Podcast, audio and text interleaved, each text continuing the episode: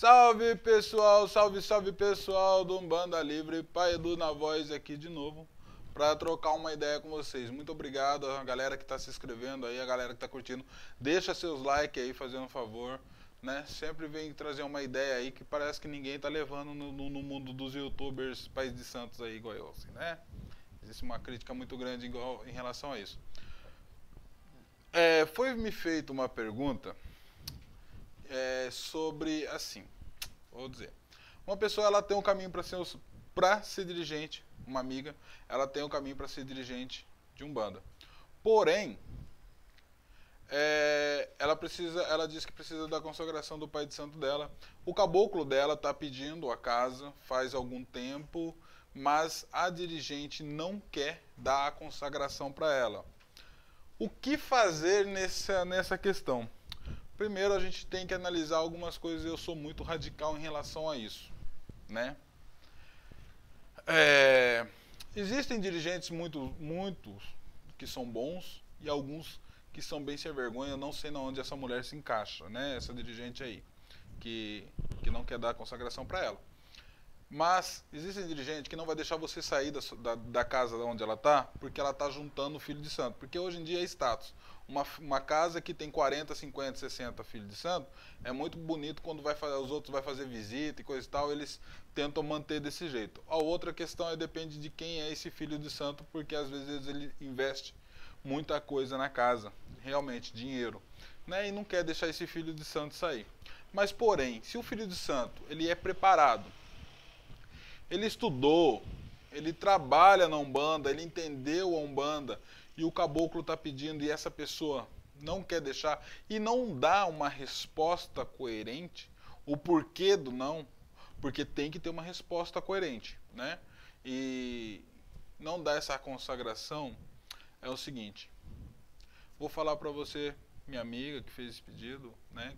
Fez essa pergunta, eu achei pertinente porque eu acho que muitas pessoas passam por isso de ter que abrir uma casa e buscar a consagração no dirigente da casa. Olha só, minha amiga, se eu tivesse passando por isso, eu não passei por isso, graças a Deus, né? Mas se eu tivesse passando por isso, o meu caboclo, né, que é o seu Mata Virgem, tivesse pedindo a casa dele e eu sabendo que eu tenho condição de abrir uma casa, porque eu estudei, porque eu tenho um desenvolvimento mediúnico, eu tenho uma reforma íntima, eu tenho ética no meu trabalho espiritual, e meu pai de santo não me desse a consagração, o que, que eu faria? Duas coisas. Eu buscaria para fora essa consagração. Buscaria mesmo.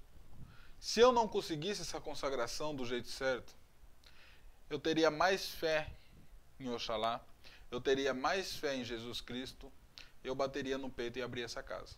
Sem a consagração mesmo.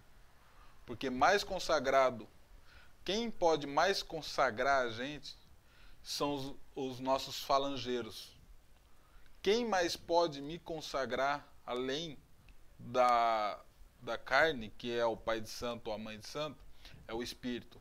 Então eu buscaria a consagração no espírito e não na, nas pessoas encarnadas, não no pai de santo, porque às vezes ah, eles tem, quando o pai de santo tem um julgamento muito bom de dizer o porquê não, ok, mas a gente nunca sabe quem e o porquê ele está julgando desse jeito, às vezes, né? Às vezes não é ético a forma com que ele acabe trabalhando, né? Então, eu faria isso. Muitas pessoas eu, que eu conheço fizeram exatamente isso. Não conseguiram de um jeito, foram, fizeram do outro e estão muito bem. Não deu problema nenhum, porque a gente tem que buscar o que é do espírito e para o espírito e a gente vai trabalhar na lei de Umbanda. Então, o que, que você poderia fazer? Che Perdão, chega na sua dirigente, pede a Go, muito obrigado pelos anos, muito obrigado por tudo, mas eu estou saindo e vou fazer a minha vida. Pode ser que essa pessoa ela vá praguejar, vai falar que vai fazer macumba, porque a gente já viu muito disso. Mas se você se apegar no seu falangeiro, na sua falangeira, se apegar nas suas entidades, você só tem a vencer. Né? Você só tem a vencer. E busque, busque a sabedoria do seu preto ou da sua preta velha. Peça para que é, você crie uma condição para que você vá no lugar, se manifeste e uma cambone, cambone você para pedir para que esse preto velho passe todos os fundamentos para você da sua casa, né? A sabedoria é do preto velho. Então os fundamentos vêm deles, né? Do preto velho ou da preta velha. Então quem tem que passar os fundamentos da sua casa é você. Mas não fique amarrada. Porque uma coisa que eu sempre digo para as pessoas, a gente vai para uma casa de umbanda para desenvolver, mas responsável pela sua mediunidade não é pai de santo nem irmãozinho de santo. A responsável pela sua é, mediunidade é você. Responsável pelo trabalho espiritual que você tem que fazer é você. Responsável se você tem que abrir uma casa no plano físico junto com o plano espiritual é você. Seu pai, seu pai de santo ou sua mãe de santo já fizeram tudo isso. Bom ou ruim, eles já fizeram.